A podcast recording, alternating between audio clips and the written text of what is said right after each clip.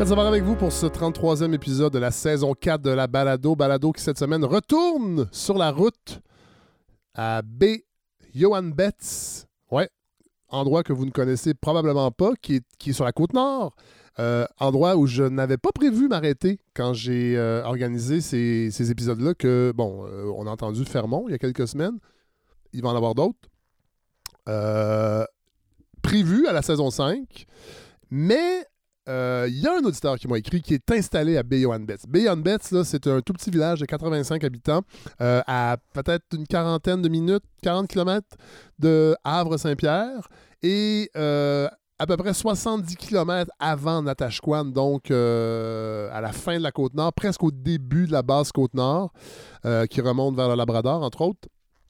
Et euh, Hugo, Hugo Bergeron, qui s'appelle, donc auditeur, qui m'avait déjà écrit, euh, qui est un artiste visuel. Puis là, il me disait J'entends parler que tu viens à sa Côte-Nord, il faut absolument que je te raconte ce qui nous est arrivé cet été, euh, cet hiver, dis-je. Donc, la pandémie, hiver extrêmement violent. Et bon, m'explique ça. Puis là, je décide que je dois, tant qu'être sur la Côte-Nord, y aller. Cela dit, c'est quand même, c'est pas à la porte. Si ma mémoire est bonne, c'est à 5 heures de Bécomo. Euh, donc, euh, mais on est allé euh, parce que, un, je savais que ça allait être magnifique parce que je, connais- je connaissais le coin. Je suis déjà allé à, et effectivement, c'est complètement magnifique. Je vous dis pas ce qui est arrivé parce qu'on va laisser raconter Hugo, qui est dans l'épisode, ainsi que Martin Côté, qui est le maire de B. Johan Betts, un, homme vraiment, un, hyper sympathique, mais vraiment intéressant parce que vous allez voir, c'est une réflexion sur comment on, habite le territoire au Québec. Qu'est-ce qu'on fait avec les communautés dites éloignées? Euh, Qu'est-ce qu'on fait avec la crise du logement quand on n'a pas de ressources, qu'on est un petit village et qu'on a besoin de renouveler la population? Euh, puis vous allez voir aussi, il y a tout un enjeu de, de, de- de maisons disponibles, mais il y en a des maisons, mais ils ne sont pas disponibles pour soit la location ou la vente. Mais vous allez voir, c'est vraiment, vraiment un épisode de, découverte sur cette réalité-là, euh, moi qui m'a, qui m'a, qui est venu me chercher vraiment. Et l'endroit, je vous le dis, est magnifique. J'espère que cet épisode-là va vous donner le goût d'y aller à B. euh, Johan Betts. Pour la petite histoire, B. Johan Betts, c'est un Belge, euh, aristocrate, fin du 19e siècle, qui décide de s'offrir un, un coin de paradis pour la chasse et la pêche. Euh, donc, c'est un aristocrate indépendant de fortune, qui a des connaissances en médecine, qui a des connaissances en médecine vétérinaire, euh, une espèce d'humanisme comme il n'en existe plus aujourd'hui. Euh, il y avait déjà une présence inou, il y avait déjà des gens qui y habitaient, mais lui a pris possession donc d'une parcelle de territoire qui est devenue B. Euh, Johan Betts a construit euh, un manoir qui aujourd'hui s'appelle le Château, qui est en plein centre du village sur une espèce de, de- de roc euh, surélevé, qui aujourd'hui appartient à une pourvoirie. Euh, il a développé une expertise pour la l'élevage du renard à fourrure euh, à l'époque, donc on parle fin du 19e siècle, c'était la, fin de, la, trappe à grande échelle, mais il y a encore des gens qui voulaient euh, vivre de la fourrure. Il a, tellement bien développé son entreprise que le gouvernement du Québec va l'engager pour tenter de, développer euh, les connaissances qu'il avait développées, qu'il avait acquises. À une échelle provinciale pour en faire une industrie. Finalement, il va aller s'installer dans le coin de, je pense à l'île Perrault, dans le coin de Vaudreuil, si ma mémoire est bonne. Martin Côté, euh, le maire, m'a- raconté la fin de son histoire, mais vraiment, c'est un personnage vraiment fascinant. Faites vos recherches. Euh, vous allez voir, c'est une autre époque, c'est un, c'est- c'est un autre monde. Mais aujourd'hui, euh, B. euh, Johan Betts est, est toujours là, bien vivante, mais avec des enjeux particuliers. Alors voilà, c'est l'épisode que je vous offre euh, sur la route. Euh, je prends tellement de plaisir à aller sur la route, puis j'espère que l'an prochain, je vais pouvoir continuer. On- je travaille là-dessus, évidemment. Euh, voilà, alors, bon épisode. J'espère que ça va vous plaire pour ce troisième, 33e épisode à B. Johan Betts.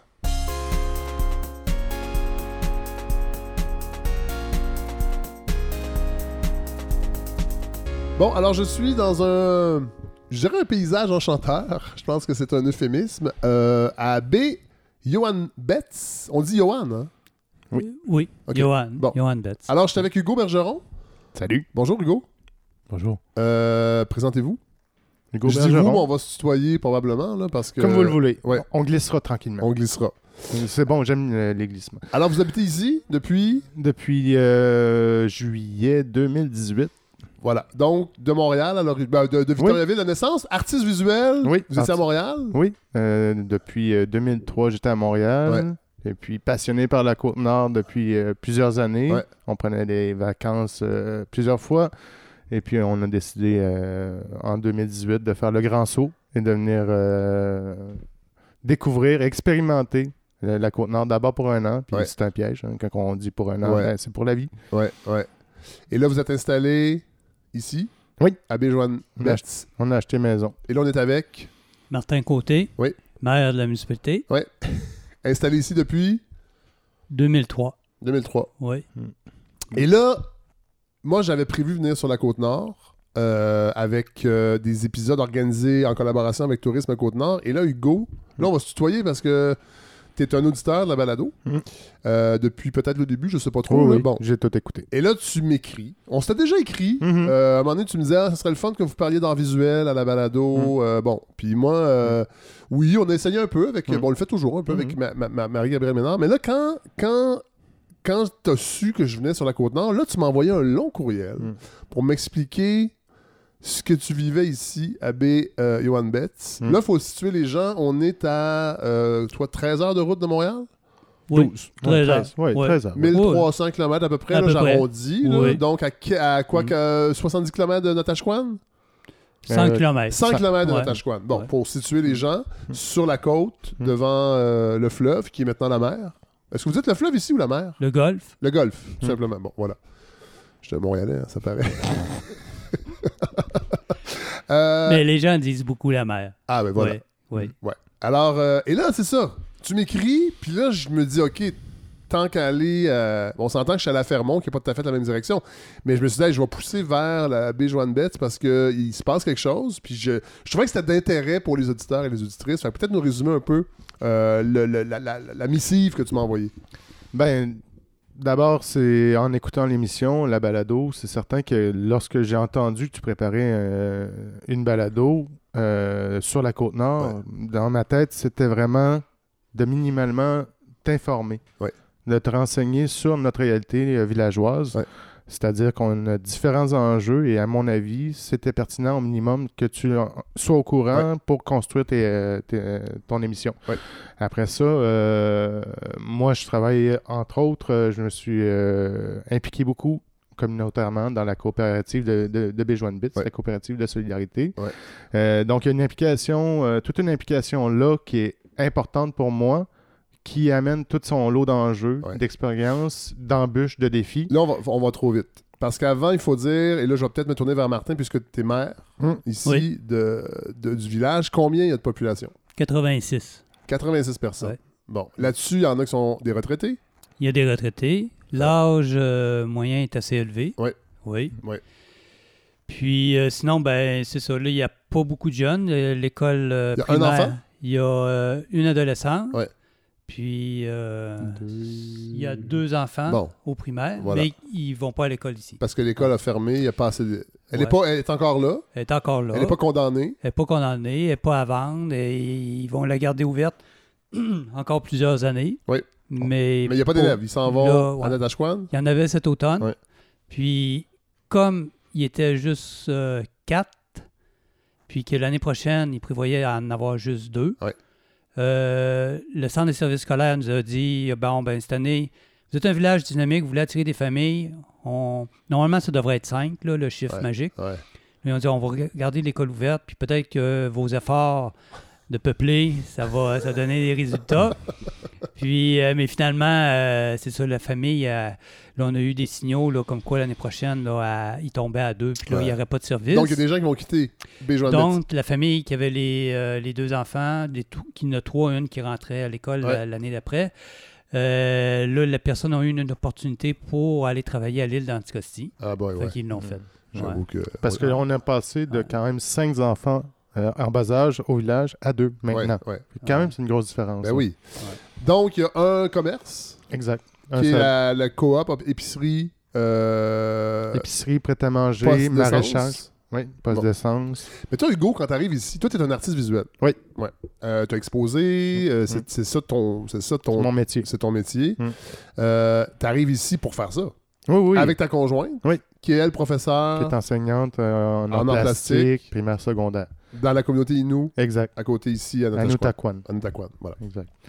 Mais là, arrive la pandémie. Je pense que la pandémie, c'est c'est le... Non, euh, d'abord et avant tout, même avec Martin et avec d'autres villageois, euh, ben, le commerce, la coop, moi, de toute façon, étant artiste et vivant de cette réalité-là, bon, on est habitué d'avoir toujours un à côté pour aider à vivre, Ouais. tout simplement, parce que l'art ne finance pas tout. Non.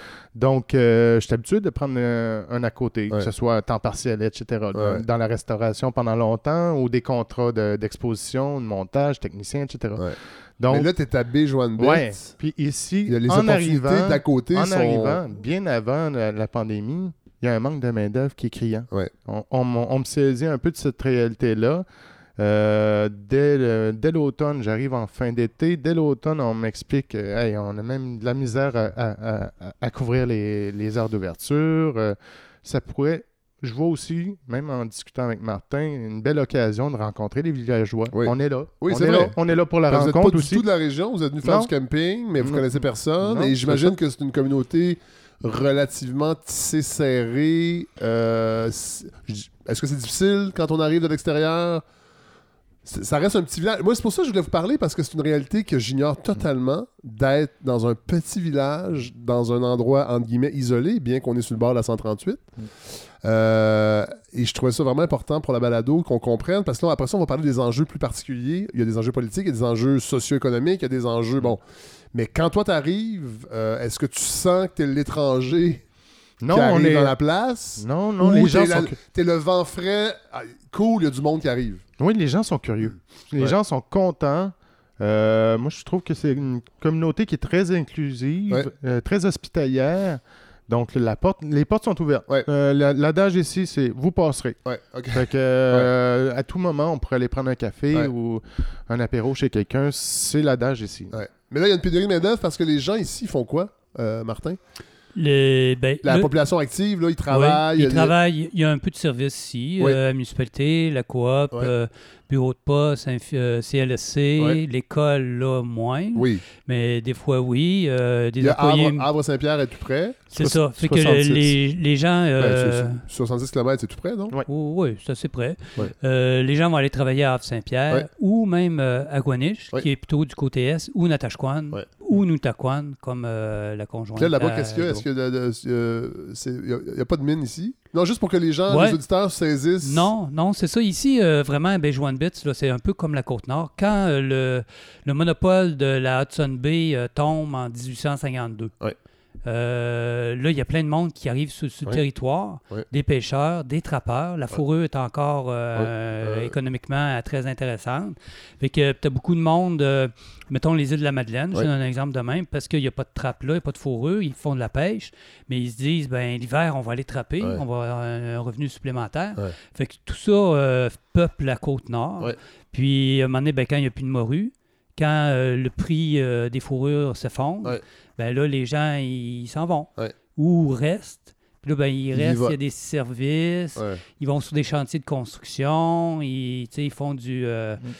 C'est ça, ils s'expatrient temporairement, là, mettons, mais c'est sûr que c'est toute une population qui est en décroissance. Là, Mais tu- depuis, bon, puis toi, t'es maire. ouais. Donc, toi, Mm. tu as, un désir de préserver la viabilité humaine et économique du village. Euh, là, la pandémie arrive. Mm.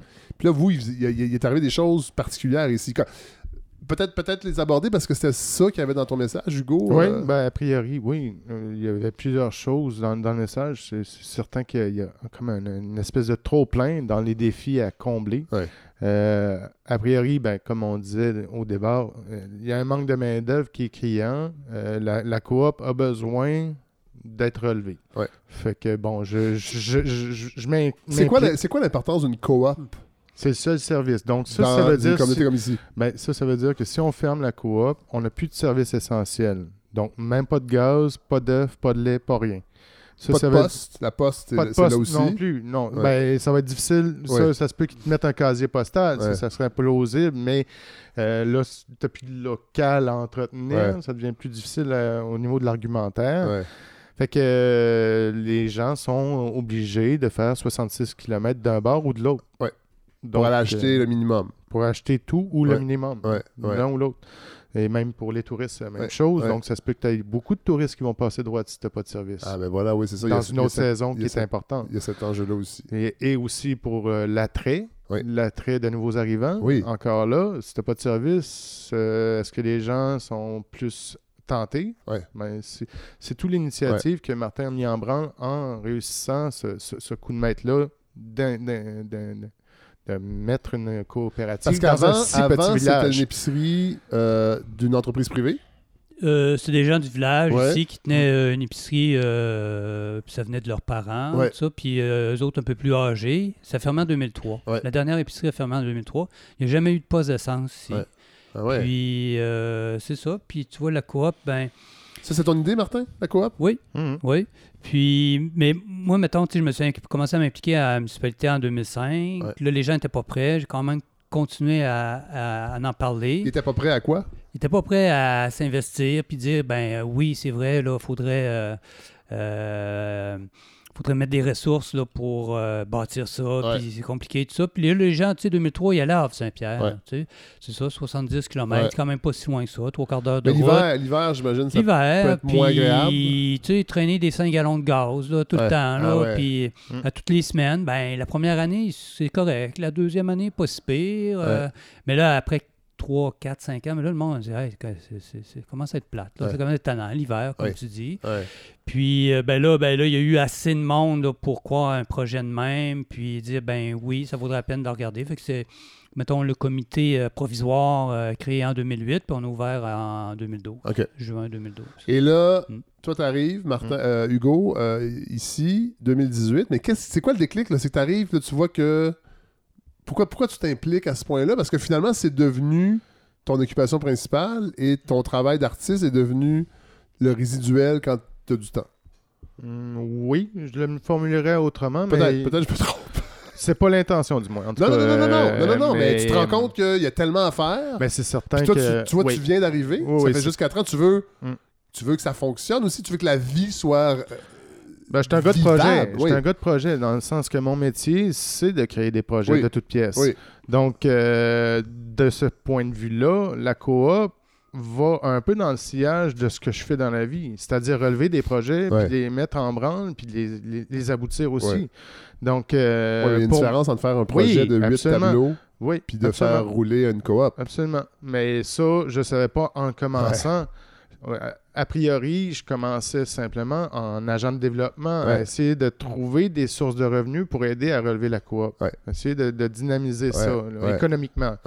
Euh, parce que euh, au, au départ, quand j'arrive, c'est pas, euh, c'est pas une critique, c'est, plus un fait. La coop était beaucoup repliée sur elle-même, c'est-à-dire desservir euh, la communauté immédiate, le village, les besoins du village qui sont euh, assez simples. Oui. Et donc, les sources de revenus aussi restent simples. Oui. Ça va de pair. Oui.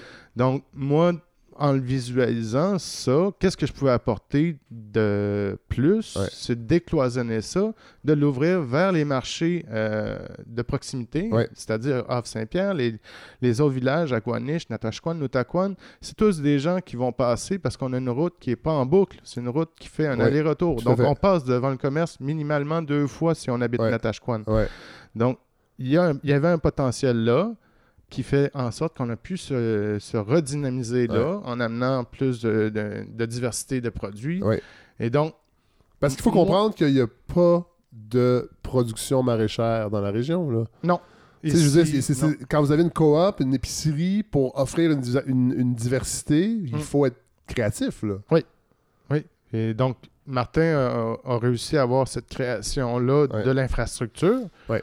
Et ensuite, ben parfait, l'infrastructure existe. Donc, on peut travailler avec ça. Ouais. La serre existe. On peut planter des tomates si on, on a l'énergie puis la main-d'œuvre pour le faire. Ce qui n'est Euh, pas donc- le cas. Pas toujours. Ouais. Pas tout le temps. C'est fluctuant, ça. Ça, ça- ça- ça dépend de- des cycles de vie. Euh, donc, là, ben, moi, c'est certains potentiels que j'avais identifiés. Donc, euh, la serre, entre autres, euh, je l'ai re- re- re- reparti, relancé. Euh, malgré que j'étais pas, je suis pas maraîcher. Non. C'est tout sur le tas. On apprend assez Ouais. vite, Ouais. mais Il faut l'essayer. C'est certain que c'est pas parfait. Il y, a un, il y a un concours que c'est pas rentable, Ouais. mais il y a une offre qui, qui se crée. Il y a une offre qui se crée, il y a un dynamisme. Il y a. C'est pas. ça- le fait qu'on agit à l'intérieur, les gens le reconnaissent, le voient. Et ça, ça amène, euh, ça amène les gens à, à- à la- Mais là, participer. dans ton message, tu m'expliques ce qui est arrivé l'hiver passé. Tu sais, là, là, je veux qu'on rentre dans l'aspect euh, la fragilité d'un village. Oui, mais tu voulais. euh, Oui, ben justement, avant d'aller Oui. à, à l'hiver, je Ouais. pourrais te donner une autre euh, anecdote. Oui.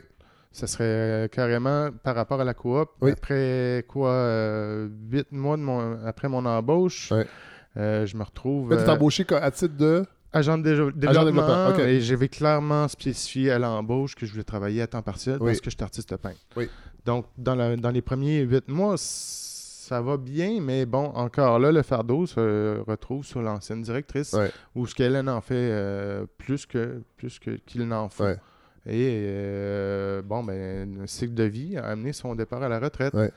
Et un départ à la retraite avec une femme comme elle, avec son expérience. Dans une communauté comme B. Joanne Betts, c'est- tragique. Oui, oui, Oui. parce qu'il y a le manque de main-d'œuvre et aussi le manque de main-d'œuvre qualifiée Ouais. qui est problématique. Ah ouais. Et donc, quand tu perds une, une, une main-d'œuvre ou un, un ouais. employé qualifié Ouais. qui comble différents euh, postes importants, ben ça, ça te fait un trou qui est vraiment Ouais. dur à colmater. Ouais. Et donc, on part de cette prémisse-là pour moi, Ouais. Où c'est là que le dérapage commence? C'est pas la pandémie, c'est là.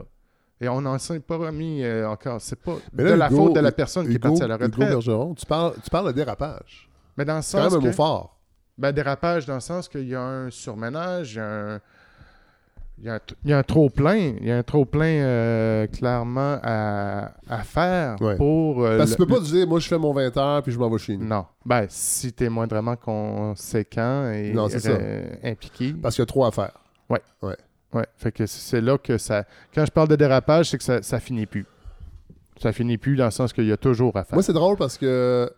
Bon, là, je sais pas exactement quand l'épisode va être diffusé par rapport aux autres épisodes que j'enregistre sur la Côte-Nord, mais moi, sais, la pénurie de main-d'œuvre, on la connaît dans les, dans les journaux, dans les médias, dans des grandes industries parce qu'on entend Mm. le président des manufacturiers. Bon. Mais moi, depuis que je suis sur la Côte-Nord, puis tu sais, évidemment, je suis au mois de mai, là, quand, je, le- quand je fais le périple. euh, moi, je la constate dans des petites affaires, Mm. dans des restaurants qui n'offrent pas le- la moitié de leur menu parce qu'il n'y a pas assez de monde pour faire la pizza. Mm. Fait qu'on nous dit, oubliez la pizza, on est une pizzeria, là. nous on fait juste des pâtes aujourd'hui, puis des, des, des clubs sandwich. Euh, dans les hôtels, Mm. Là, on parle de villes comme Sept-Îles, on parle de villes comme Bécomo, Mm. puis j'ai l'impression qu'en arrivant ici, à la fin du périple, là, c'est comme un effet d'entonnoir. Mm. Là, la, la pénurie est encore plus pointue, Mm. même si on on n'est pas dans une ville de 25 000, on est dans un village. C'est encore plus aigu, on dirait, la pénurie de main-d'œuvre. C'est parce qu'il n'y a pas beaucoup de, il y a pas beaucoup de, de main-d'œuvre.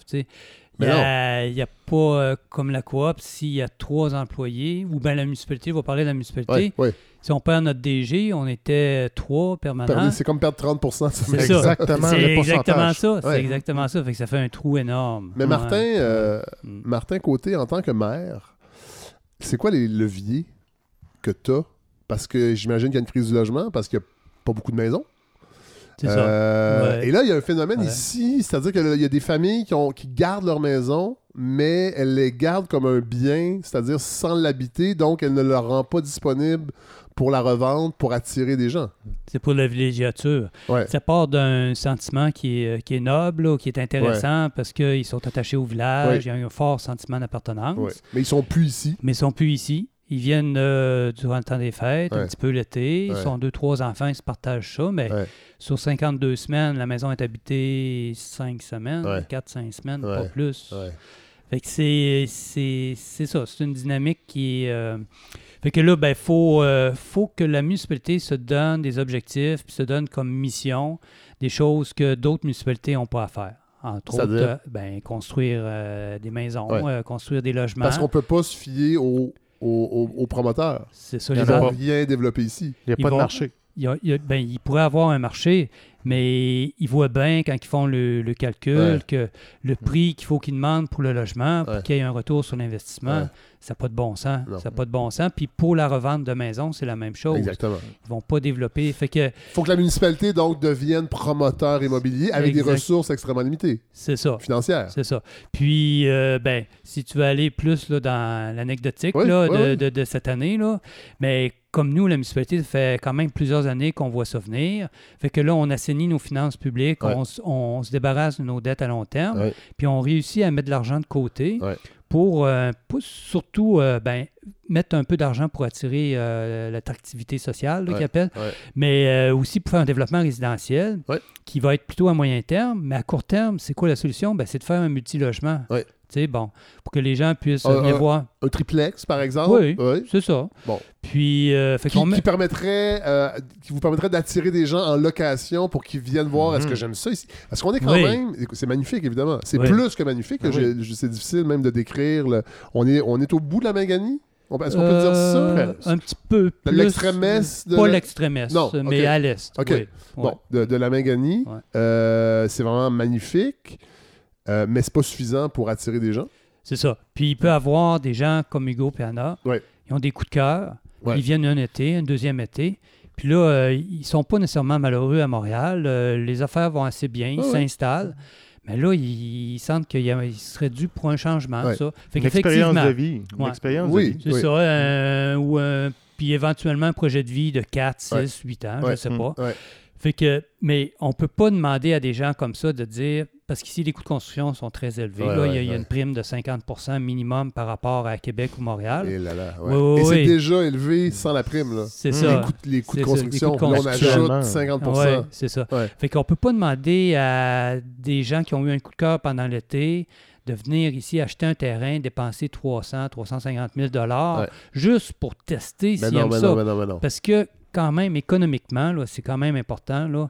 Après ça, la valeur de revente, en général, en Méganie, c'est à peu près, l'évaluation, c'est à peu près la moitié du coût de construction. Peut-être un petit peu plus, là, mais en- autrement dit, quelqu'un investit 300 000 pour Ouais. faire une maison, et avant l'année d'après, il va peut-être avoir 175 Ok, fait que 180 c'est 000. quand même un pro- C'est ça. Fait que C'est un ça projet coûte- de vie. Ça Oui. coûte cher pour juste tester. Oui. D'où le multilogement. Oui. Fait que là, les gens, ils viennent, là, ils viennent un an, un an et demi, deux ans. Ils disent Ah, ben, finalement, on aime ça. Fait que oui, OK, on, on va se faire une maison, on va acheter un terrain, tout ça. Ou au contraire, ils vont dire On aime ça, là, mais Colin, on est quand même à quasiment 1300 km de Montréal. Je Ouais. m'ennuie euh, Ouais, ouais. de la vie culturelle, mettons. Ouais, ouais. Je m'ennuie de, des 5 à 7. Ouais, tu sais, ouais, euh, ouais. Bon, peu importe. Je m'ennuie d'aller au centre belle. Ouais, tu sais, bon. ouais. Fait- Moi, les centres d'achat me manquent étrangement. non, mais ça, Ouais. ça se peut. Fait Ouais. que euh, c'était ça l'idée. Mais bon, je reviens à l'anecdote l'anecdote de cet hiver. Nous, on a un- un- le gel des conduites d'eau. On- en grosso modo, on s'est débarrassé de nos, nos, euh, nos dettes à long terme. On a mis 500 000 de côté. Ouais. Puis là, pour ça, pour faire une construction, avoir une petite hypothèque, Ouais. puis comme nous, on ne s'attend pas à avoir un retour sur l'investissement, ben on est capable de faire des loyers qui sont de prix raisonnable. Ouais. Puis on garde les ratios pour dire, bon, ben si quelqu'un veut habiter le 4,5, là, ben, Ouais. son revenu, euh, leur revenu familial, il faut qu'il soit autour de ça. Ouais. Si on prend 30% de ça, Ouais. ça marche-tu? Oui. Ah oui, ça a de l'allure. Parce que les gens ici gagnent à peu près ça. Bon. Ouais. Mais là, arrive le gel des conduites Bon, d'eau. c'est ça. Ouais. Là, cet hiver. Cet arrive- hiver. Un Ouais. hiver particulièrement rigoureux. Mhm. Oui. Oui, très. Ouais. Oui, oui, ça est Puis bon. J'imagine sont déjà. Mais en fait, c'est des hivers maritimes ici, hein? Mais Martin? là, c'est de plus en plus. Normalement? Ben, C'est Ça, nouveau. ça ressemble à quoi un hiver? À baie joanne beth normalement? Là? Normalement, euh, il y a 20 ans ou normalement les dernières années? Je dirais, ben, mettons il y a 20 ans, puis en se rapprochant les changements, parce que Ben, il y a- vous- tu, les aperçois, les changements climatiques. Là. Oui, c'est ça. Ouais. Moi, mettons, je suis arrivé, euh, ça comptait en 2001. Ouais. Ce que j'ai remarqué par rapport à Montréal, Ouais. au Québec, c'est qu'il n'y avait pas beaucoup d'amplitude dans les changements de température. C'est-à-dire qu'au mois de juin, juillet, on atteint 20, 21, 22. Ouais. Puis ça a monté progressivement. Puis là, ça redescend pour l'hiver Ouais. jusqu'à moins 20. Donc à partir de septembre-octobre, Septembre, on commence à descendre tranquillement, mais c'est une courbe qui est, qui est- qui est, Qui est qui est- douce. qui est douce, c'est ça. et là, janvier-février, moins 20. Oui, c'est ça. Puis le temps est sec, il n'y Oui. a pas d'humidité, c'est sec. Ouais. Fait que on- Ça, c'est étonnant quand même. Oui. Le Continental golfe est à côté. C'est ça. Non, mais c'est c'est sec, il y a beaucoup de, beaucoup de soleil. Ouais. Des journées soleil à Béjoine Bits, parce que moi, j'ai J'ai construit une maison avec le solaire passif. Oui. Là, fait que l'architecte, avant de faire des dessins, il a dit bon, on va voir s'il y a du On soleil est chez vous. présentement dedans. On est présentement dedans. Puis, euh, je te dis ça de mémoire. Mettons, Montréal, c'est euh, 140 journées soleil Ouais. par année. Ici, ça tape à 200, 210. Ah ouais, ok. Ouais, on le vit vraiment le soleil. Il y a beaucoup, beaucoup de lumière. Puis, euh, Mais ça, c'était il y a 20 ans. ça, c'est il y a 20 ans. Puis là, les dernières années, il y a des redoux. Il n'y en a pas un, il y en a deux, il y en a trois, il y en a quatre. Puis on passe en deux, trois jours, on passe de moins 25 à plus 5. Ouais. Puis il pleut. Ouais. Puis, puis là, c'est pour ça, euh, je ne suis pas, je suis pas météorologue, là, Ouais. mais puis quand on regarde là, les vents puis la température, on s'aperçoit qu'on on a plus de température du sud. Ouais. Ça veut dire des maritimes. Fait Ouais. que- donc, moins de soleil, plus d'eau, Ouais. plus de chaleur. Ouais. Fait que c'est ça Ouais. qu'on qu'on perçoit. Là, Et là, euh, le dernier hiver a été particulièrement violent. ben là, c'est ça. Là, cet hiver, euh, il y a du froid tôt. Il y a pas beaucoup de monde qui viennent ici durant le temps des fêtes parce que c'est la pandémie, on ne peut pas se voir. Tout à fait. Je sais pas, mais je pense que c'était une Mhm. recette. Oui. Mhm. Ben C'est vrai que c'est Ben un oui. impact. Ben oui, parce Oui. que nous, ce que le, le réseau était mal conçu, là, euh, pas mal conçu. Il y a eu des mauvaises décisions. euh, en gros, là, il y a un kilomètre et demi de la conduite d'eau qui est seulement à 4 pieds et demi en dessous de la 138. OK. Fait que normalement, tu fais ça à 8-9 pieds. Ouais. Là, ici, on est sur le granit. Ouais. On est à des effleurements rocheux. Ouais. Puis, euh, donc, je ne sais pas, est-ce que parce qu'ils ne voulaient pas mettre l'argent pour dynamiter, est-ce qu'ils ne voulaient pas déplacer la conduite d'eau pour pas qu'elle gèle? Ils connaissaient, ils savaient que sous une rue, euh, la vibration fait que le gel descend. Sais, bon. Fait que ça faisait 25 ans que ça n'avait pas gelé, mais là, ça a gelé cet hiver. Ah ouais. Fait que là, grosso modo, nous, pour dégeler tout ça, tout le village a gelé au complet. Ouais. Pour dégeler tout ça, ça a coûté 250 000 Ah ouais. Fait que sur le 500 000 qu'on avait mis de côté, c'est la moitié. Ouais. Moi, cette année, nous autres, on va percevoir 135 000 de taxes. Fait que c'est deux fois le- le- les taxes qu'on Ben perçoit oui, en une ben année. oui. C'est deux Fait- fois les revenus annuels de, de la, Puis, c'est ça. Puis la, la réflexion, puis les communications qu'on a faites avec les citoyens et les citoyennes pour dire, ben, on est rendu là, si vous voulez qu'il y ait du monde qui vienne au village, on est rendu à faire un, loge- un trilogement Ouais. nous-mêmes. Ouais. Là, les gens, ouais, ben là, euh, s'il y a une avarie, on va-tu avoir de l'argent? S'il y a ci, il y a ça? Ah ouais. Puis, euh, L'avarie ça est arrivé. Ouais. Fait que là, tu reconsultes un petit peu les gens. Hey, oublie ça. Ouais. Là, le ministère, veut- aucun, aucun ministère veut t'aider. Zéro scène, aucun Bon, ministère. Ah, Ouais. La porte est ouverte, allons-y. la relation. Oui, parce que je voulais, je voulais vous parler pour qu'on réfléchisse aussi. Bon, oui, il y a les anecdotes, il y a ce qui est arrivé, mais à la- l'occupation du territoire, à la, à la viabilité des villages éloignés, euh, des grands centres. Euh, toi, Martin, tu es maire, donc tu es en contact avec euh, tout le. la, la, la, la, foule politique qui peut graviter, la MRC, le, bon, le, ici c'est le ministre Jonathan Julien.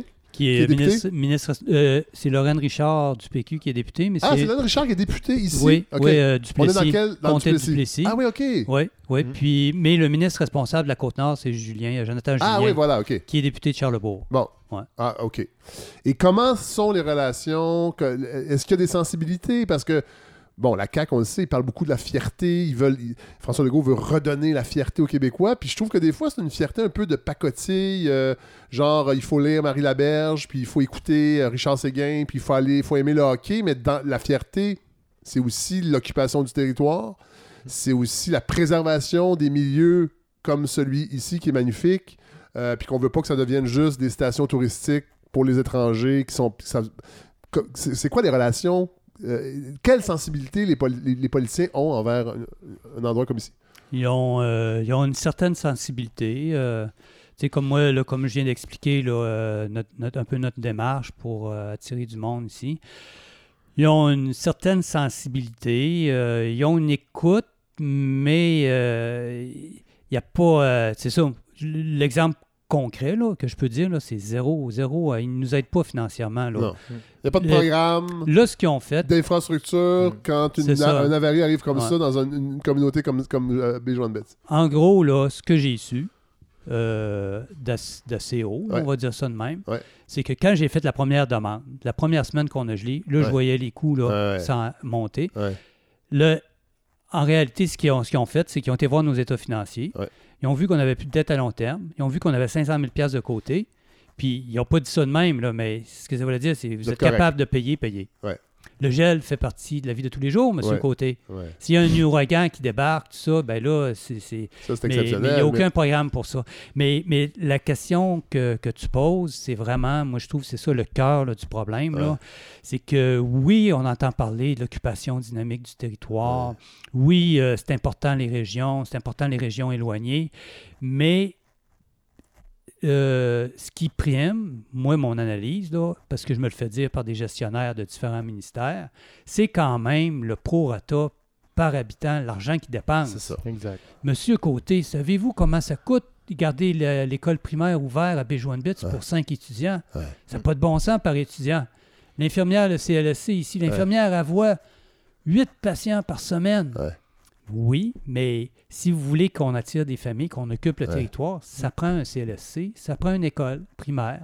Parce que c'est pas vrai que des petits bouts de 4 ans vont faire deux heures d'autobus Par jour. par jour.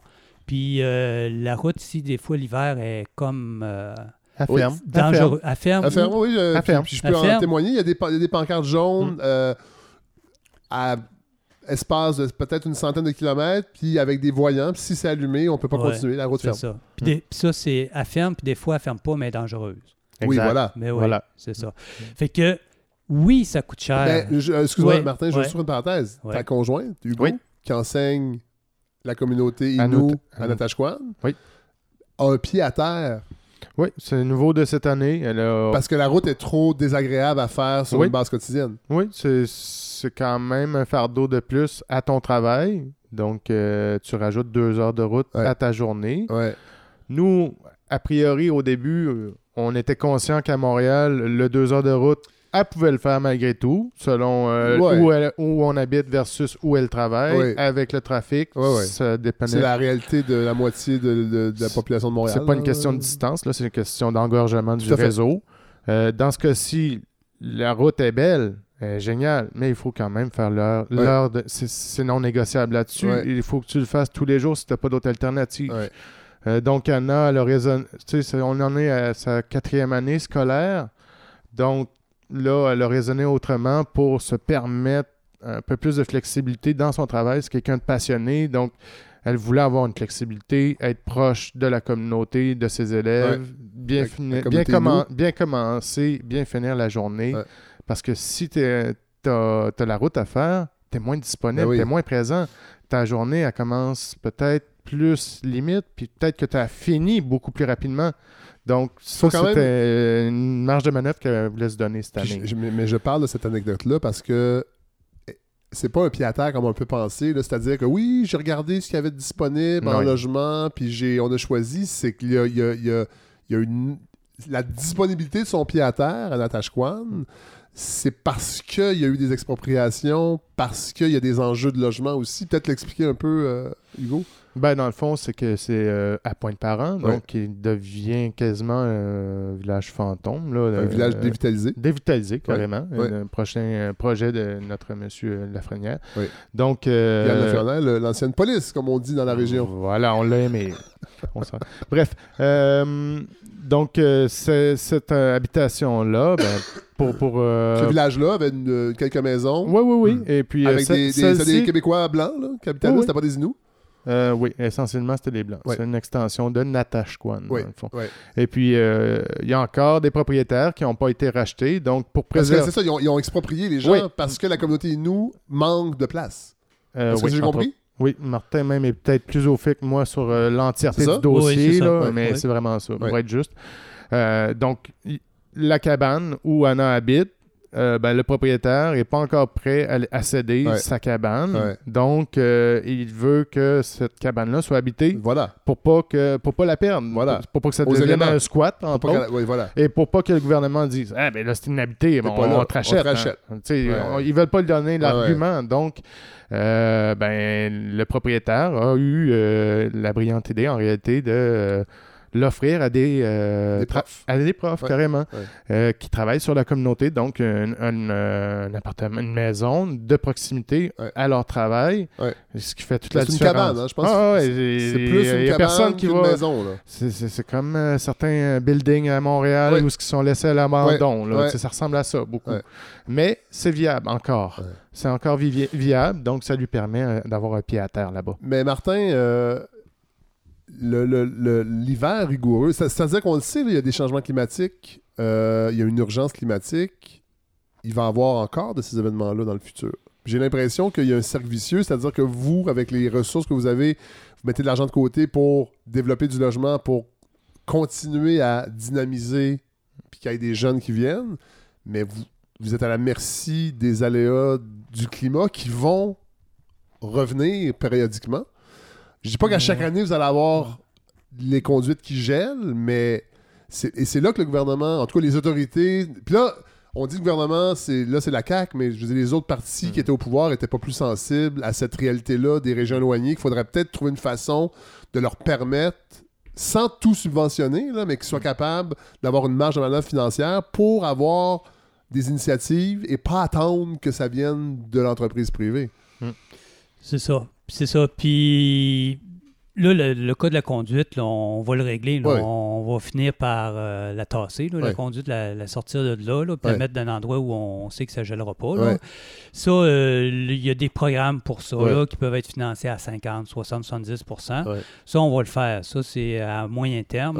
on ne pourra pas le faire cet été, c'est sûr, mais à moyen terme, on, va le régler, ce problème-là. Mais, mais, mais moi, je pense qu'on voit bien, là, par rapport aux régions, puis je suis sûr que dans plein de municipalités, c'est comme ça, là, Ouais. pour pouvoir- avoir parlé à des mairesses et des maires, Ouais. c'est que il y en a des municipalités qui, euh, qui vont écouter euh, les, les, les, ministres, les sous-ministres ou... euh, moi, je sais pas combien de planifications stratégiques que j'ai faites. Ouais. Combien de fois j'ai sollicité mes citoyennes, mes citoyens. Ouais. Oui, on va faire une politique familiale. Ouais. Oui, on va faire une politique pour les aînés. Ouais. Puis euh, on va être là. Puis le- le- le- les, les ministères nous disent on va être là, on va vous accompagner, Ouais. ça. Mais ils nous donnent des grenades, dans le fond, là, quand tu penses à ça. Là. Puis là, nous, on embarque dans ce beat-là, là, puis là, on dit oui, oui, oui, puis moi, je suis un leader, puis oui, puis là, les gens, ils embarquent, puis oui. Mais là, c'est, tu parlais de la fragilité, ben, Ouais. on, c'est vraiment ça. Là, il arrive un avarie comme ça, Ouais. là, tout ça, là, Tout ça, tombe- toutes on- ces années-là de consultation, de Ben- réflexion, de dire ça tombe. ça tombe parce qu'on ne peut pas le réaliser. Non. Fait que là, ça va me prendre combien de temps pour remettre l'argent de côté, Ouais. ci, ça. Fait que, oui, ça coûte cher au prorata d'occuper les régions. Mais là, dans le fond, c'est la question, pour la société québécoise, c'est vraiment de voir, est-ce que ça vaut la peine? Ça donne quoi d'occuper une région? Ouais.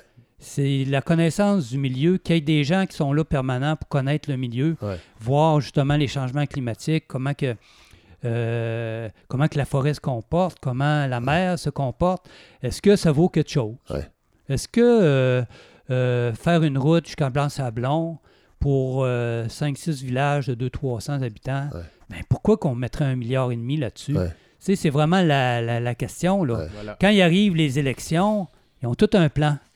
Hein? Ils Ouais. ont tout un plan. Ouais. Puis là, après ça, ben là, euh, quand, quand ils sont rendus au pouvoir, ben ils donnent une petite grenaille, mais Ouais.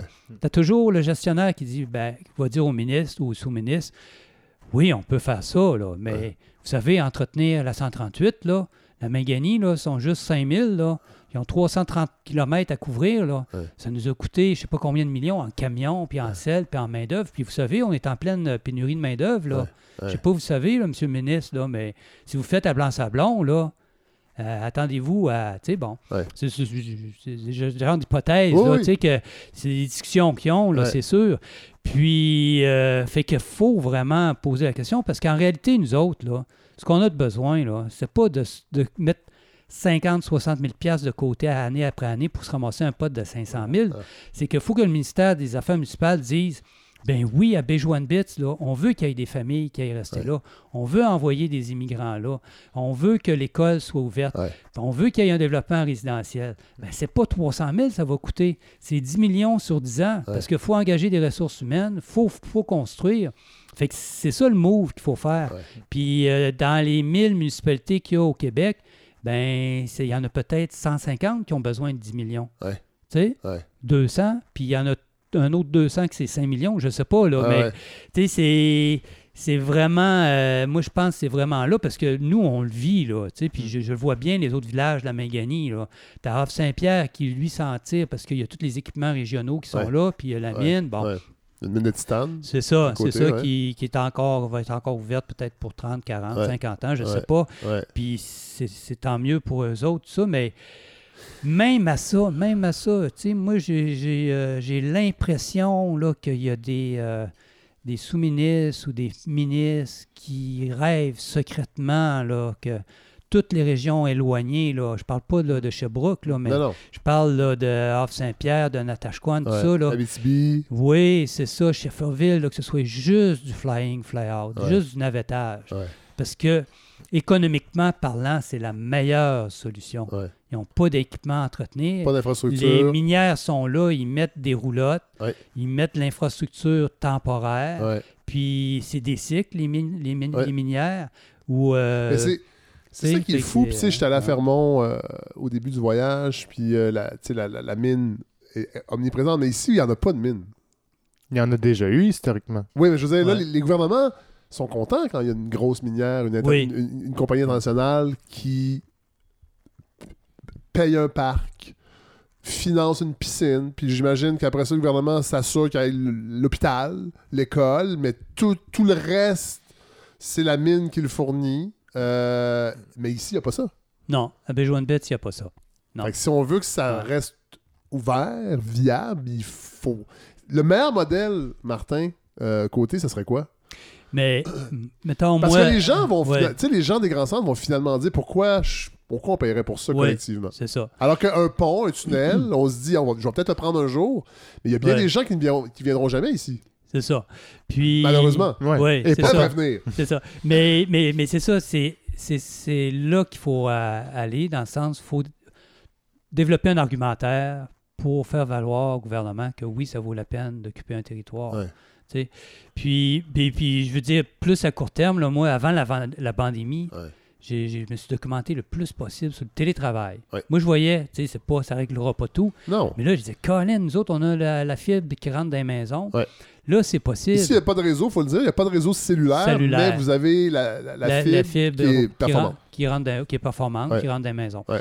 Mais, euh, fait que là, je, je tra- télétravail, télétravail. Puis là, la pandémie, ben là, les gens disaient, oh, ouais, ouais, peut-être, tout ça, mais c'est pas vraiment du développement. Ce que tu parles, c'est plus une manière de travailler. Ouais. On peut pas vraiment travailler là-dessus. Là, euh, En fait, c'est archaïque un peu, la vision du développement régional. Tellement. on est des régions ressources. Ah, c'est ça. C'est Vraiment. comme tu dis, c'est vraiment ça. C'est S'il ça. y a une mine, Exact. c'est bon. Si on pouvait S'il n'y a pas de exploiter mine, la on ne sait pas quoi faire. Si on pouvait exploiter la forêt, mais là, les arbres sont trop petits Ben ici. oui. Il n'y a pas de volume, il y a Ouais. le, le diamètre. tu sais. Ouais. Fait qu'il n'y a rien à faire. On l'a essayé plusieurs fois. Ouais. Fait que euh, là, c'est une sont région fourrés. ressource. Ils sont fourrés. fourrés. C'est ça.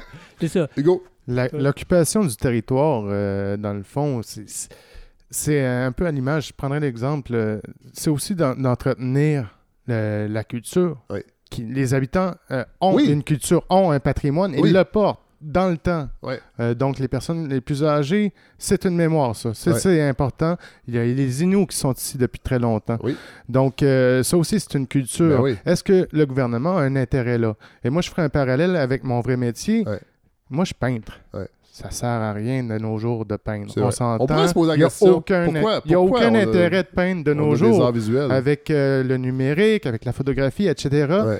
Et même, bon, euh, à quoi bon, demain matin, je, je vous propose euh, un, projet d'exposition. Ouais. Il y a des tableaux. Quel est l'intérêt du public d'aller voir ça? Et même d'oser s'en approprier un puis de le mettre dans son chez-soi. Ben, c'est un peu la même vision qui s'applique au développement des régions Ouais. euh, éloignées. Ouais. Ouais. Donc, un tableau, c'est dispendieux. Un VTT, ça l'est aussi. C'est vrai. Mais on ose euh, mettre un 10, 15, 20 000 sur une machine qu'on sait qui va briser et qui va finalement être éphémère. Euh, Le tableau, lui, peut durer. Tu peux le léguer à ton enfant. Tout Ton enfant va pouvoir le léguer. Ça, c'est de la culture permanente. Ouais. Mais c'est un peu dans cette logique-là que moi, je me place ici. C'est Ouais. un peu cette expérience-là et cette réflexion-là qui m'habite en habitant le territoire.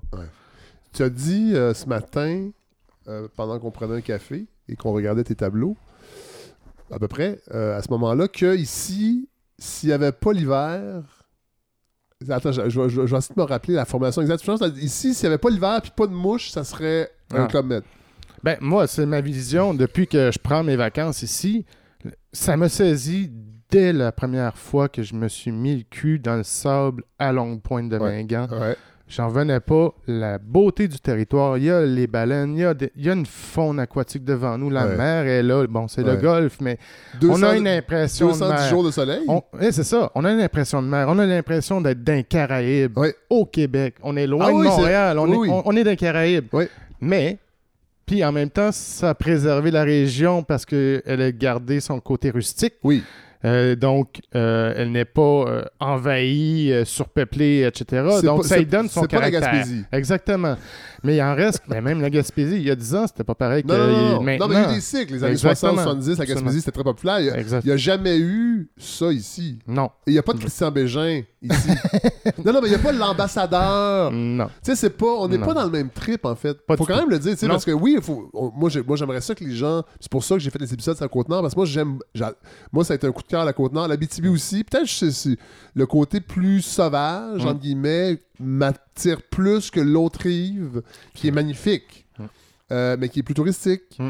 euh, où la nourriture est pas la même. Ici, tu sais, c'est- c'est- autre chose. J'en suis, regarde ici, il n'y a même pas de maraîchage qui peut se faire. On est en train de créer un plan de développement de zone Puis là, il y a toute une agricole. réflexion qu'on pourrait avoir sur la disponibilité des produits de la mer, qui sont difficiles même si on est à côté. Absolument. Bon, mais ça, ça moi, pour moi, c'est symptomatique d'une difficulté à occuper le territoire. Mhm. Quand on n'est pas capable d'acheter des pétons qui sont pêchés ou du crabe qui est pêché pas loin, Mhm. puis qu'on hier, on- tu nous as fait une raclette délicieuse, mais tout venait de blanc-sablon. Mhm. Puis C'est pas à la porte, là. Parce que c'est eux que. Oh non, c'est pas. Non, mais moi, je trouve que ça parle de notre façon d'occuper le territoire. Absolument. Puis ça, Martin, en tant que maire, là, t'as pas de levier, hein? Non, non. En tant que maire, non.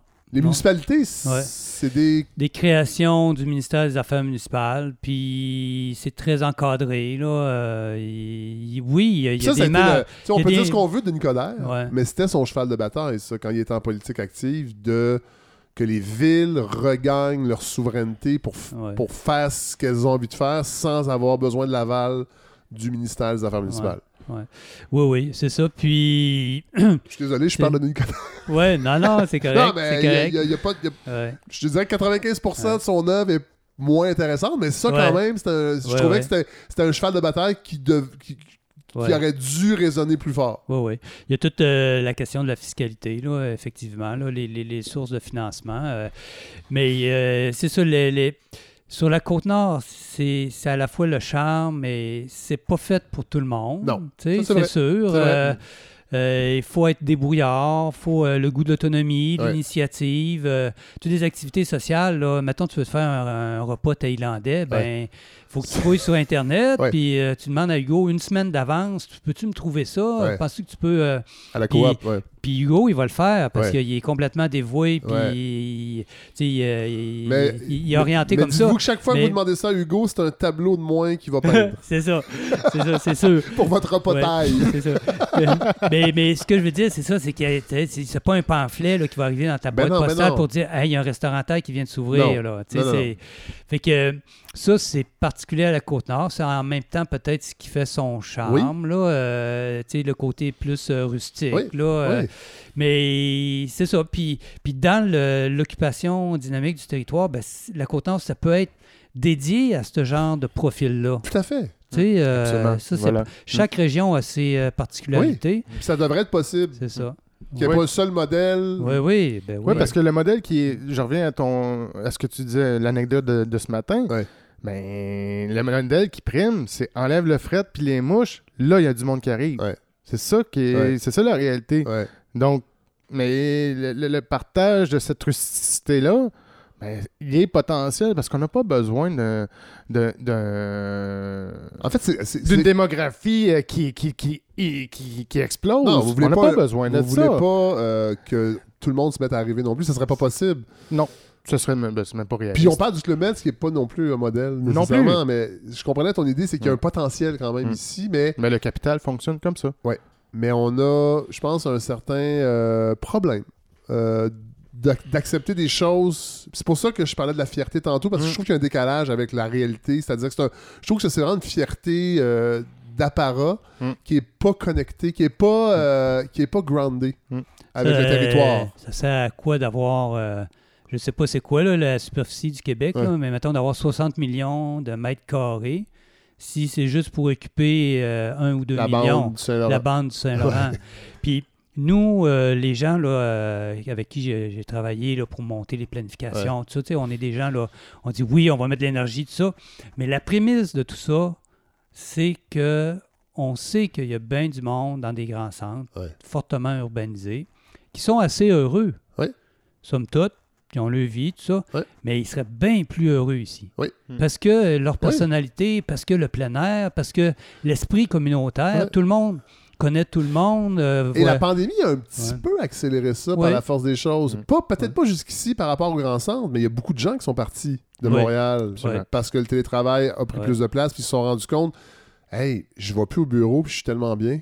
Oui. Par la force des choses, Oui. et là, le centre-ville à Montréal a de la difficulté à Ouais. réattirer Ouais. les gens. Parce que les gens se disent, mais je veux plus être là tous les jours. Dans le- je, peux faire... je peux travailler de la maison. Puis il y en a qui sont achetés des maisons dans Laurentides, Oui. en Montérégie, ils sont pas venus jusqu'ici. Mais ça, ça- c'est la preuve qu'un autre monde est possible. C'est Ils sont ça. des capables d'expérimenter. Exactement. D'où l'importance Ouais. d'avoir des, un parc locatif modeste pour Joanne Bess, mais qui permettrait. Parce que moi, Mm. je vous avoue, j'ai cet appel-là.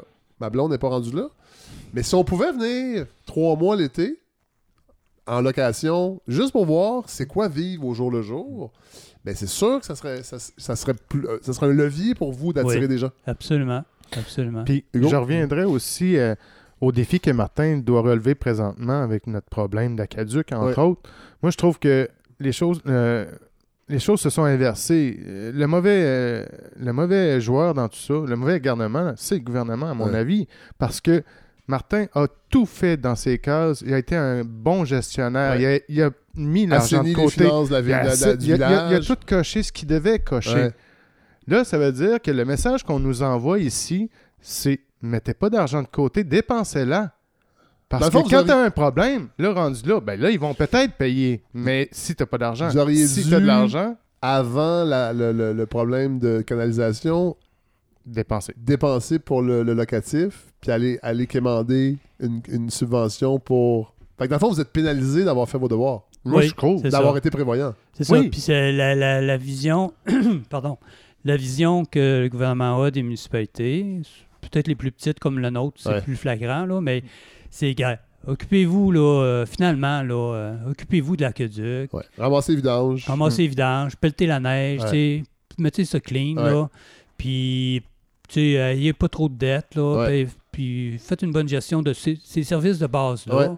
Malgré tout le discours qu'on peut avoir, là, ce qu'on vous demande, c'est ça. Ouais. Si vous débordez de ça, puis vous pouvez y aller, ben oui, peut-être, là, euh, tant mieux. On va vous donner des petites grenouilles, là. Mais achanez-nous pas trop. Ouais, c'est ça. Nous autres, on, on sait comment ça, qu'il faut que ça marche. puis, euh, les régions, là, ça- Pardon, on Ouais. s'en revient à ce qu'on dit tantôt. Là, nous Ouais. autres, ce qui nous intéresse, là, Fitzgibbon, là, ce Ouais. qui l'intéresse, c'est les mines. Ouais. C'est la côte Des gros projets. Ouais, Des jobs payants. ouais. Mm. Puis c'est ça. Là, il y, a il y a un projet là, à 30 km au nord d'ici, là, vraiment euh, de lithium. Là. Ouais. Ah, Ah ben oui, là, c'est ça. oui. La mine de lithium. Mhm. Oui, ben une. Une. Oui, oui, il y je sais ouais. qu'il en a des Abitibi, mais il y en a une, il y en a une pas loin. Il y en a une pas loin qui vient de sortir. Ouais. Puis ben là, là, il, est- là, là, il aime ça. Mhm. Cela dit, moi, je sais que de Montréal, c'est facile pour moi de cracher sur tout le- l'extractivisme. Je pense qu'il y a peut-être moyen de le faire autrement pour qu'il soit profitable aux communautés sans l'interdire puis dire non, nous, on.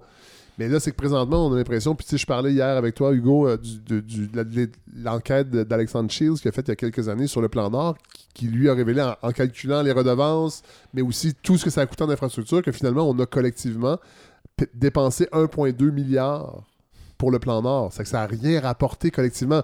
Mm. Fait qu'il y aurait une réflexion à voir. Cet argent-là, on aurait pu le mettre sur les infrastructures des petites villes ou des villages éloignés pour leur permettre d'attirer des gens, d'être viables. Mais non, on l'a donné à des entreprises étrangères, pour la plupart.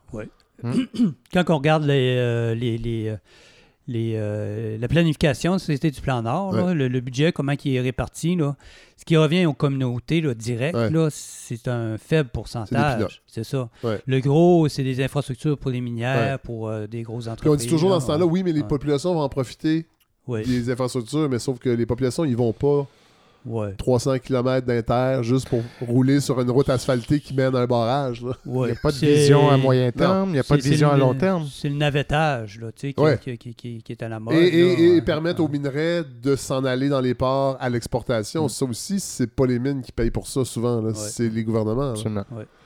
Euh, on n'a pas beaucoup parlé des Inuits. Genre, moi, j'ai fait un épisode avec eux, en partie avec quelques Inuits, mais la cohabitation et la vision l'occupation du territoire, euh, est-ce qu'elle est partagée avec les... Parce qu'il y en a beaucoup ici.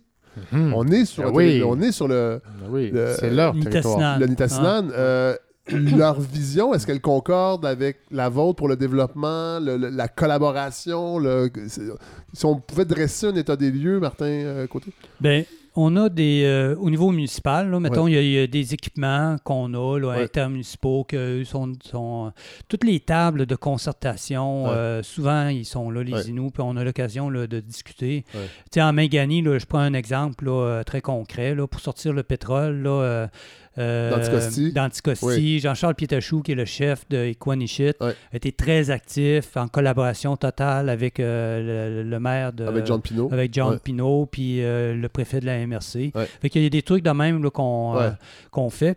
Puis, euh, par contre, euh, la, la situation du, de la réserve, là, je le dis au niveau légal, Ouais. là, puis le statut légal des Inuits ici fait Ouais. que c'est plus difficile C'est de- plus difficile. de, ouais. de- de- de s'organiser avec eux puis de mettre des projets de l'avant. C'est ça. Il n'y a pas d'entente euh, entre les gouvernements.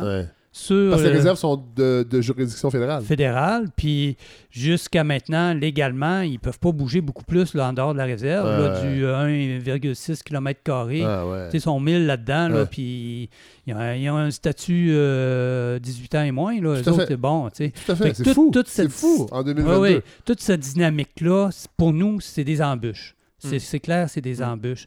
Puis pour le territoire, ben ça, ça- ça fait des euh, ça fait des situations qu'on- qui peuvent être conflictuelles. Martin, Ouais. tu par- on parle de crise de la main-d'œuvre. Toi, tu disais, ben, les communautés, nous, ont un taux euh, de. Ils, ont- ils font des enfants.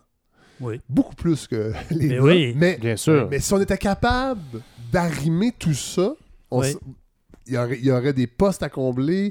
Puis, tu sais, on parle de réconciliation. Hmm. Tu sais, ça va au-delà d'aller les voir dans les boutiques puis d'acheter. euh, Non, c'est pas là. Non, mais c'est ça, la réconciliation. Absolument. Et, et toi, comme maire, tu as beaucoup d'embûches pour être capable de matérialiser ça. Ben, le, le potentiel de main-d'œuvre qu'il y a dans les communautés Inuits en Mangani, là, c'est une opportunité euh, qu'ils formidable. sont chez eux, là. Ouais, Oui, On les amène formidable. pas travailler Non, à non. 600 Ils sont pas délocalisés, Ben c'est non. leur territoire. C'est juste une question de de ne pas penser en colonisateur de la part des gouvernements. Ouais, ouais. Puis, De respecter la culture inou, la façon de faire inou, qui ça. est, qui est faut- parfois déroutante. Oui, ben, qui, est- Ouais. qui est- qui est- qui est- qui. Différente. qui est très différente. différente. Ouais. C'est beaucoup plus différent entre euh, un, un Québécois, un Inou qu'un Québécois puis un Ontarien Ouais. ou un- même un. Californien. Ouais, là. La différence culturelle, c'est- c'est c'est des peuples qui étaient, jusqu'à il y a 50-60 ans, semi-nomades. Ouais. Des- de vivre dans des communautés de 30-40 individus. Ouais. Là.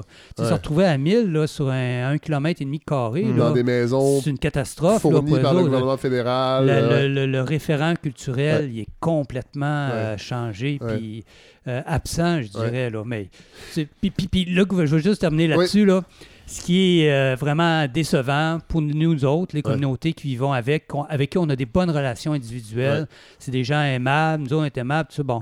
Mais c'est qu'à Québec ou à Ottawa, Ottawa, ils ne voient pas cette opportunité-là. Puis s'il y a des situations qui peuvent devenir conflictuelles, ils s'en foutent. Ils s'en foutent, là. Tu sais, euh, des chicanes là, de pêche puis de chasse d'eux autres, là. Ouais. C'est- pas...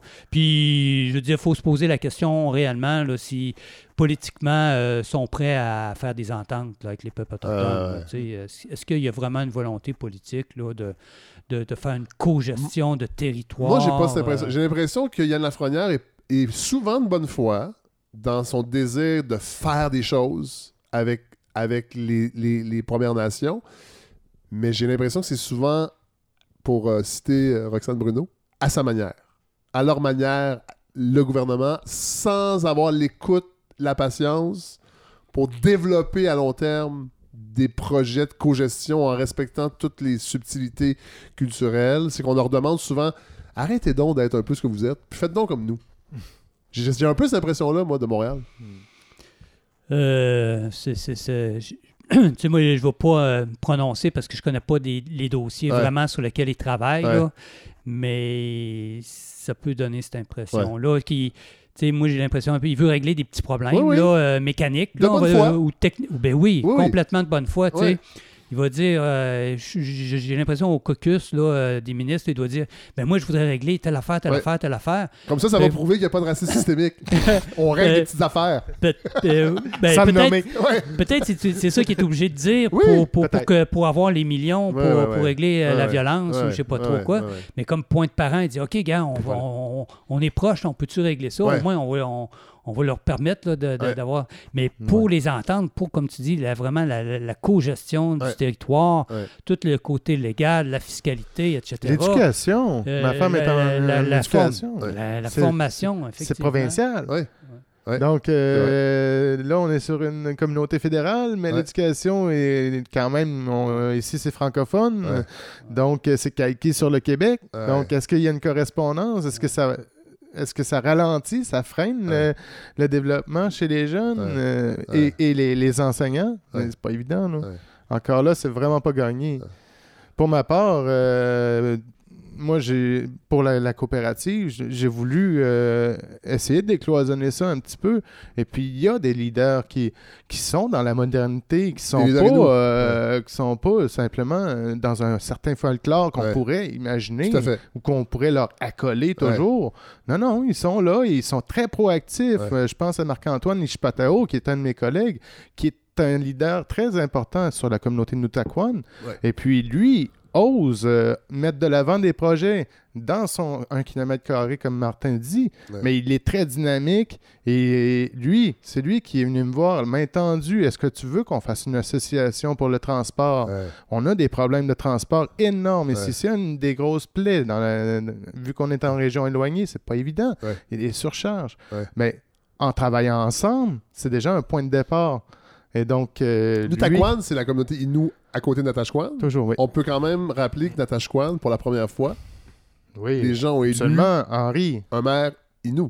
Oui, Oui. qui vient euh, de, de. Oui, Ils ont Mm. le droit de vote. c'est la première fois. C'est la première fois. Ça arrive. Ça, ça, peut, ça va peut-être changer la dynamique. Absolument. On le Oui. souhaite. On oui, le oui. souhaite. C'est c'est sûr que ça change la dynamique. Puis c'est une, euh, une nouvelle réalité. Euh, tu sais, il y a des. les- les- les- Puis là, c'est un juste- je vais jeune- juste répéter, Ouais. euh, Martin, que- euh, Ouais. pour que la- les gens comprennent bien. Donc, c'est la- le village blanc Oui. qui a élu. Ben, il n'y a pas juste des blancs, là, mais c'est Ouais. pas, cet homme-là n'est pas maire de la communauté Innu. Non. Non. Il, est, il est maire de la, la, La municipalité de Natashquan. Voilà. Ouais. Ça, c'est Dans- nouveau, ça, qu'un qu'un Innu soit. oui, parce que c'est- c'est pas nouveau que les Inuits ou que les Inuits peuvent se présenter Non. ou peuvent aller voter. Oui. Traditionnellement, les, mettons, les plus vieux considéraient, considèrent encore que jouer ce jeu-là, Ouais. c'est jouer le jeu des colonisateurs. Ouais, ouais. C'est reconnaître le droit. L'institution colonisatrice C'est des ça. municipalités Fait que blanches. nous, on ne va pas aller jouer là.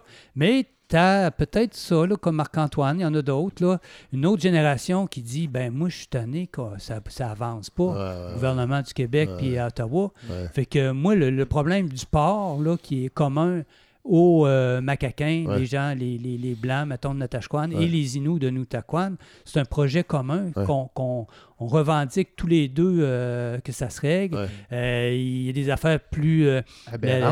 le, poste de pompier. les, les- les- les problèmes d'incendie, prévention Voilà. incendie, que parce que ces deux juridictions pas capables de faire des ententes.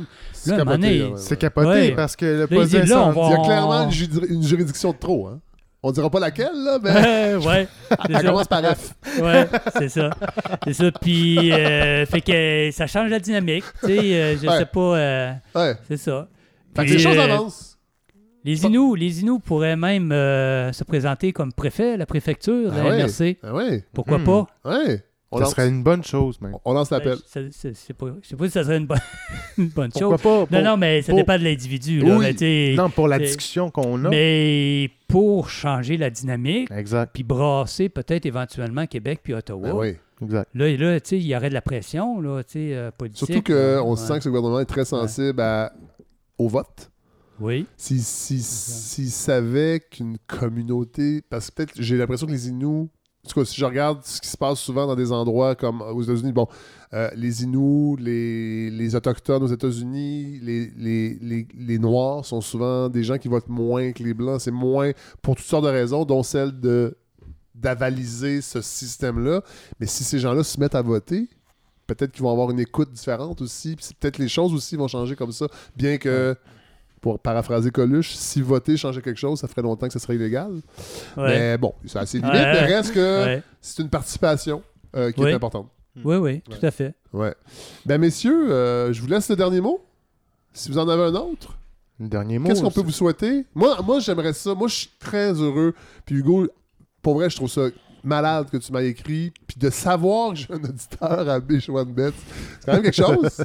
On rappelle, il y a 85 habitants. Ben, moi, je vais te remercier d'avoir ta balado parce Ouais. que ça nous offre une autre option euh, dans les médias Oui. d'information. Moi, ça vous permet de raconter d'autres histoires aussi. Absolument. Puis ça nous permet euh, d'avoir euh, une résonance euh, autre que ce qui nous a offert euh, Ouais. sur les grandes chaînes. Puis moi, Ouais. pour moi, ça, c'est bien important aussi dans, dans notre paysage. On parle de paysage culturel. C'est vrai. Et tu fais ton, ton rôle par ton projet aussi. Donc, Je suis un peu la, méga- la main gagnée de la balado, finalement.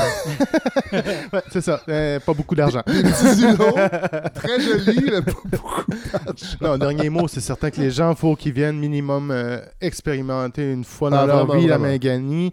Il faut aller un peu plus loin que Tadoussac euh, Oui. parce qu'il y a des territoires que vous n'avez même pas songé qui existent Non, au Québec. Tout à fait. Vous pensez que la Caraïbe, c'est seulement au sud, mais non, ça Non. existe.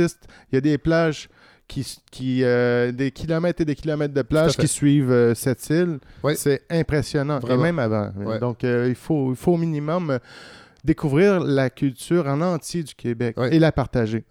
Ça, ce serait de- déjà un premier message lancé, à mon avis. Martin, Oui. dernier mot. Ben, moi, je trouve ça super encourageant qu'une personne comme toi ait pris la peine de mettre ça sur son horaire. Fasse un balado. Ouais. ça- non, mais Ah ouais? c'est.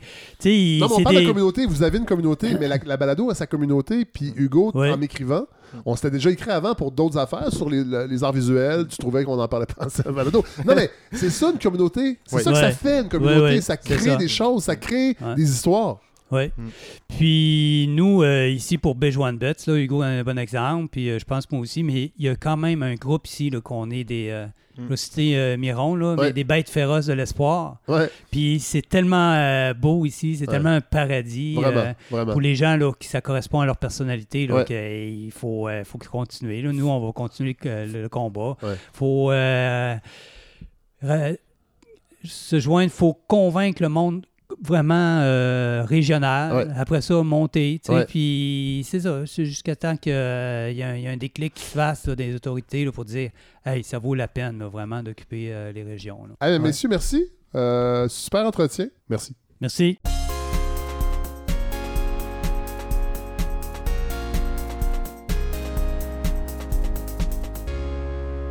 Alors voilà ce qui conclut ce 33e épisode de la balado. Je parle pas trop fort parce que je suis présentement dans un escalier d'hôtel au Nouveau-Brunswick, à Bathurst. Euh, il y a Dominique Tardif, je pense, il y a quelques temps, qui disait, euh, en fait, je pense la semaine dernière ou il y a deux semaines, avec Hélène, qui disait que ce qu'il aimait du podcast, c'était euh, que c'était un peu tout croche des fois, que c'était pas aussi lisse qu'une émission de radio. Fait que là, on en a la preuve. Parce que normalement, ce que vous entendez, c'était déjà enregistré avant que je parte pour le Nouveau-Brunswick.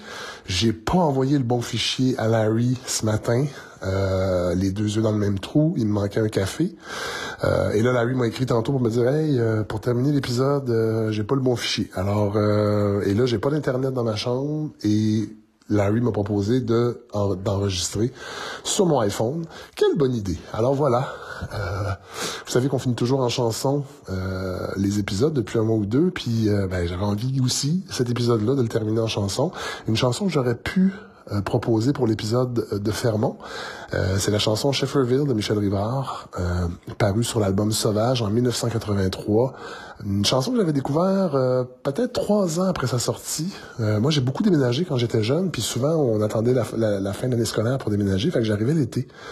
euh, dans ma nouvelle ville. Je connaissais personne, alors je me dirigeais souvent vers la bibliothèque municipale pour aller chercher des livres et des cassettes, parce qu'à l'époque, les bibliothèques euh, pouvaient euh, louer des cassettes audio.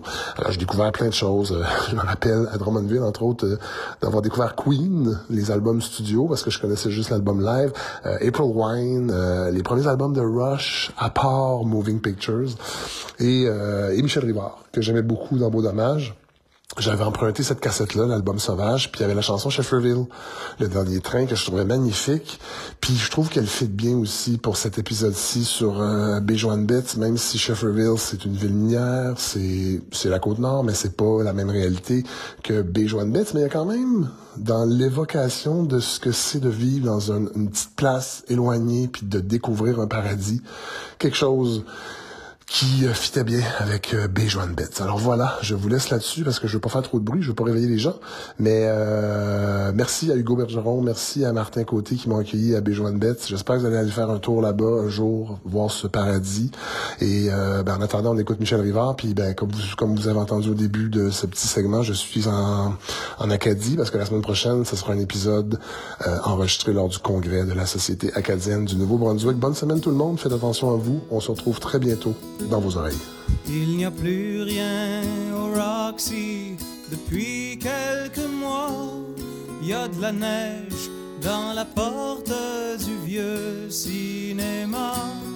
Dans la rue, un chien jappe et se prend pour un loup.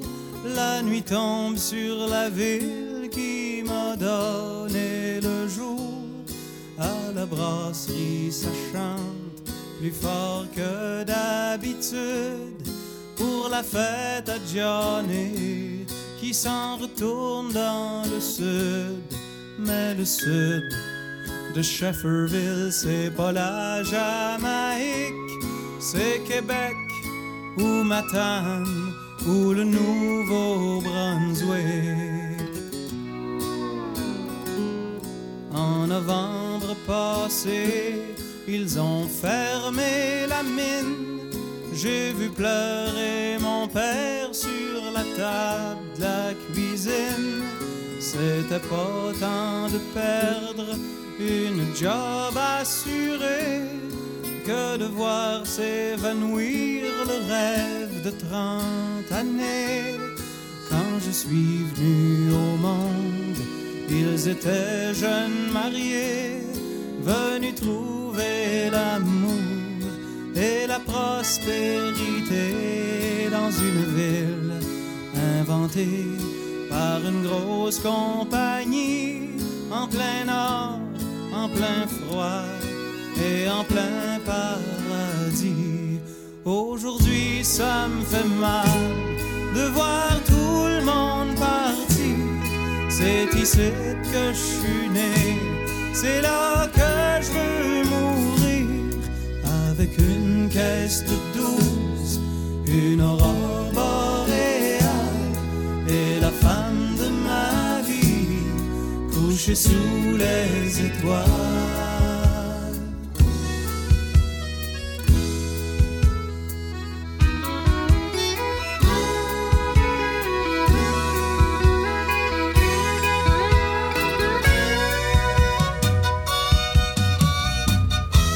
Passé ma jeunesse à prendre les bois, à la chasse, à la pêche, à boire avec les gars.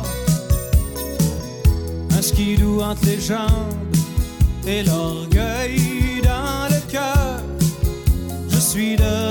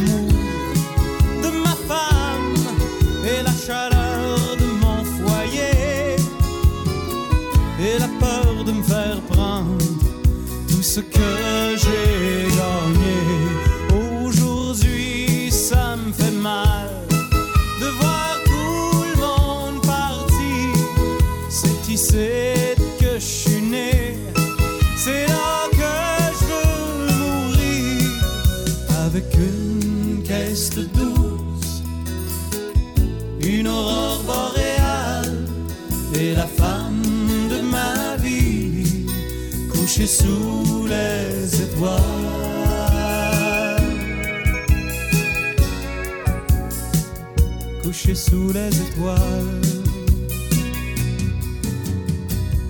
Et au bout de la ligne, c'est l'histoire qui décide si le poids de nos rêves nous entraîne dans le vide. Je suis monté à pied sur la côte du radar. J'ai vu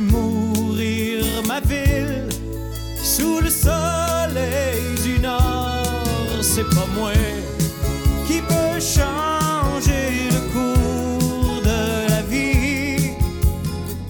S'il y a personne qui reste, je vais partir moi aussi, mais c'est moi qui veux fermer les lumières de la ville lorsque le dernier train partira pour cette île.